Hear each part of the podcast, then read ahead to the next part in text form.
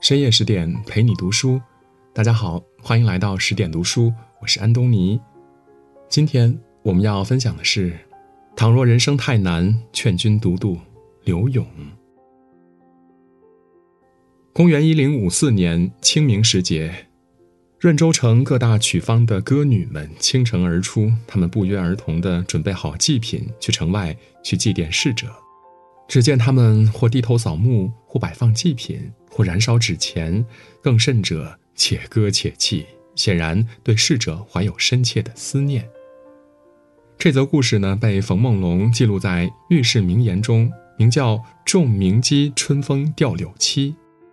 这柳七呢，便是北宋初期的词坛大家柳永。柳永既没有万人之上的权力，更没有家累千金的资本。他不过是一个在歌楼舞馆买醉的浪荡子弟。那么，这样一个浪荡子是凭借什么赢得了众歌女的心呢？无他，只因刘勇在人生的低谷中始终坚守着人性中最真的一面。刘勇出生于官宦世家，祖父是县丞，父亲先后仕于南唐和北宋，并以儒学闻名当世。而他就出生在父亲的任所，从小便在父亲跟前听诵断案。在父亲的影响下，刘勇自幼便有修齐治平的大志，并在少年时展现出了惊人才华。有一次，刘勇逃学，惹得母亲非常生气。为了让母亲消气，刘勇连夜做了一篇劝学文。母亲读后，觉得这篇文章写得文采斐然，句句在理，不由得转怒为喜。连连称赞。后来，刘勇游览中峰寺，又做了一首题中峰寺，使家乡人通过这首诗看到了中峰寺的清新和灵动。凭此作品，家乡人渐渐认可了刘勇的才华，称他为“鹅仔峰下一支笔”。可仅仅得到家乡人的认可是远远不够的。若是想光前裕后、荣耀门楣，那么学成文武艺或与帝王家，才是他唯一的选择。一零零二年，刘勇年满十八，他准备参加科举，一试身手。这天，他整顿好行李，带上书童，辞别家人，向着京都汴梁出发了。不料途经杭州时，刘勇看到了杭州城的秀美风光和朦胧烟雨，便沉浸其中。再也不愿离去。这天恰是元宵佳节，杭州城满街盛景，遍地繁华，歌楼舞馆中更有飞扬的歌声，曼妙的舞姿。刘勇看倦了街景，便来到烟雨楼听曲。听曲之余，他略一思索，便写就了一首词，并请歌女唱出来。这一下，游客们不仅记住了这个歌女，更知道崇安来了个刘勇，填词弄曲是一绝。就这样，刘勇成了歌女的宠儿，他们无不争着抢着请刘勇为他们填词。一颗自由浪漫的心来到了旖旎多情的城，遇到了沦落天涯的人，于是演绎出了无数的佳话和传奇。此后，刘勇终日与歌女们混在一起，只管为他们填词作曲，科举一事早被抛到九霄云外了。而歌女凭借他的词身价倍增，刘勇的名声也被传唱到了宋朝的每个角落。虽然歌女为士大夫所不齿，但刘勇却读懂了他们的心，知道他们也是良人出身，只是生计所迫，不得不倚楼卖笑。庄子有言。真者，精诚之至也；不精不诚，不能动人。凭借真情，刘勇不仅打动了歌女，更俘获了后世无数文人墨客的心。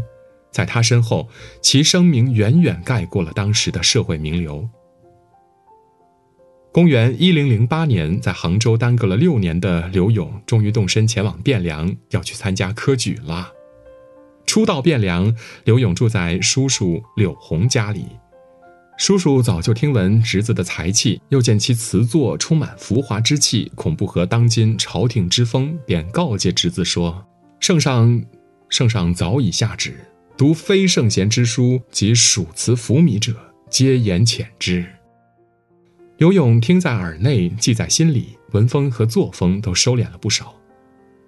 转眼便到了举国大考的日子，这天全国各地的举子汇聚一堂，本就人声鼎沸的汴京城更是山呼海涌。刘勇狂妄的放言，定然盔甲登高地。放榜当天，刘勇自信满满的来到皇榜前，可他从头到尾看了好几遍皇榜，就是找不见自己的名字。一时巨大的落差使他心中充满了悔恨和愧疚。被现实击倒后，刘勇不再留恋风月，而是一心读书，再战科举。后来，他连续参加两次科举，皆榜上无名。刘勇不明白自己的词作已经传遍朝野，人人称赞，为何独独不入主考官的眼呢？他怒了，心头的情绪像喷涌而出的火山，一首鹤冲天便应运而生。黄金榜上偶失龙头望。明代赞遗贤如何相？未遂风云变，争不自狂荡。何须论得丧？才子词人自是白衣卿相，烟花巷陌依约丹青屏障。幸有意中人堪寻访，且嫩未红翠，风流事平生唱。青春都一响，人把浮名换了浅斟。低唱，几番落地，刘勇早已憔悴不堪。可即便是千军万马过独木桥，他也只能重新来过。他不甘心的去参加了第四次科举，这一次刘勇终于榜上有名。不幸的是，仁宗对之前那首《贺冲天》大为不满，于是，在放榜前用朱笔批下：“且去浅斟低唱，何要浮名？”就这样。刘勇的仕途被仁宗的一句话永久封杀。从那之后，刘勇绝了功名之念，辗转江湖之间，以填词听曲度日。唯一不同的是，每次填词前，他都会竖起一块牌子，上书七个大字：“奉旨填词柳三变。”胸中快垒，他用自嘲来化解；寒风冷雨，他用才华来抵挡。始终不变的是他坦荡不移的。真心。他的才华虽然不被朝廷认可，却在歌楼舞馆有了用武之地。他不仅没有自轻自贱，反而把词的体式进行了革新。此前，词的体式以小令为主，是士大夫的专属。之后呢，慢词成为主流，词才真正飞入寻常百姓家。巴尔扎克说：“苦难对于天才是一块垫脚石，对能干的人是一笔财富，对沉沦者是万丈深渊。逆境不是痛苦，顺境亦非幸福。现实可能不尽美好，但只要你有向往，总能让生命熠熠生光。”明道二年，仁宗亲政，大喜之余，出台了一项政策，对屡次落选的士人放宽录取标准。五十岁的刘勇听到消息后，心头一震，说到底还是在意功名。他决定五战科举。这次，刘勇榜上有名，仁宗也对他网开一面，授予他团练使推官，在浙江睦州上任。刘勇初到任，因名声太广，同僚对他的印象全是负面。刘勇未做辩解，他把一切交给时间。在工作中，刘勇身上的浮华之气一扫而空，取而代之的是一个为百姓办实事的好官。时间是最好的检验器，短短两个月，衙门上下对刘勇一片称赞，这是他凭实力得来的。同僚吕卫向皇帝写了封推荐信，他称赞刘勇的才华，认为应该重用刘勇。不料，皇帝虽然对刘勇开恩了，却依然认为他薄于操行，不得改迁。刘勇空有一腔报国志，徒留无数叹息声。冬雨已逝，桑榆已晚。穆州任期满后，他调往余杭，在余杭，刘勇政绩斐然。他建了学堂，让穷人家的孩子有学可上；办了义仓，让大家的粮食有仓可囤。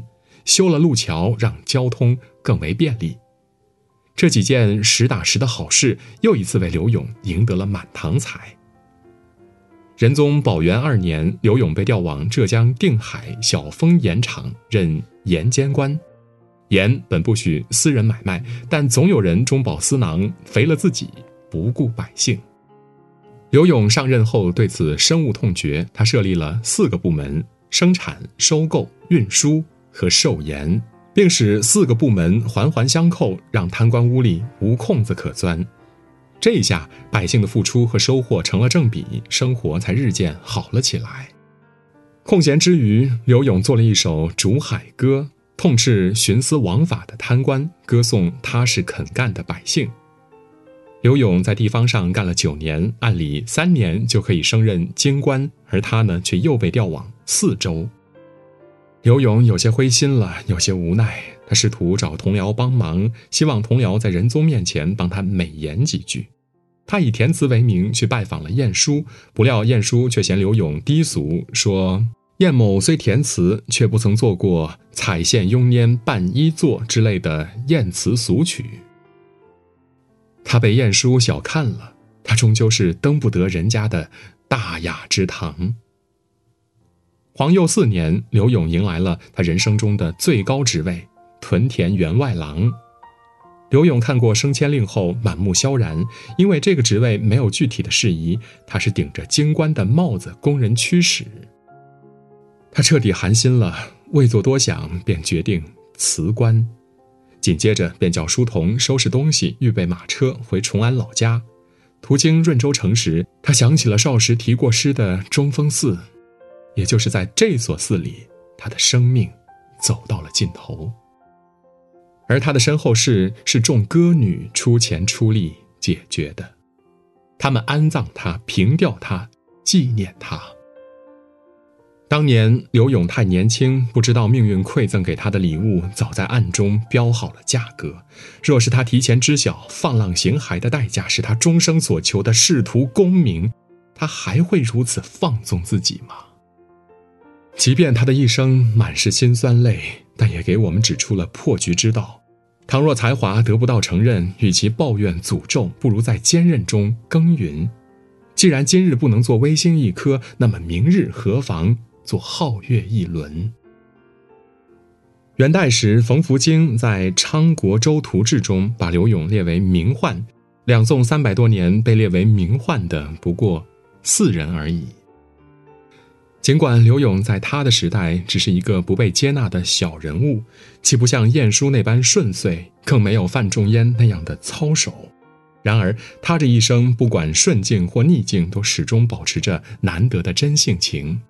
底层的歌女，他不曾轻视，而是在惋惜中为他们填词，用词为他们遮风挡雨。仁宗的风沙，他不愿沉沦，反而把满腔悲愤化为创作的源泉，以一己之力为词坛重开新风。同僚的偏见，他一笑置之；即便路已走到尽头，照样在穷途之中克己奉公，在迟暮之年为民请命。泰戈尔说：“生命以痛吻我，我要报之以歌。”在这个世界上，总有一些受尽磨难却仍然保持本色的人，总有一些希望破灭却依然引吭高歌的人。这样的人，哪怕厄运挡住所有光亮，也能自己凿出一片光明。今天的文章就到这里，更多美文请继续关注十点读书，也欢迎把我们推荐给您的朋友和家人，一起在阅读里成为更好的自己。我是安东尼，我们。明天再见。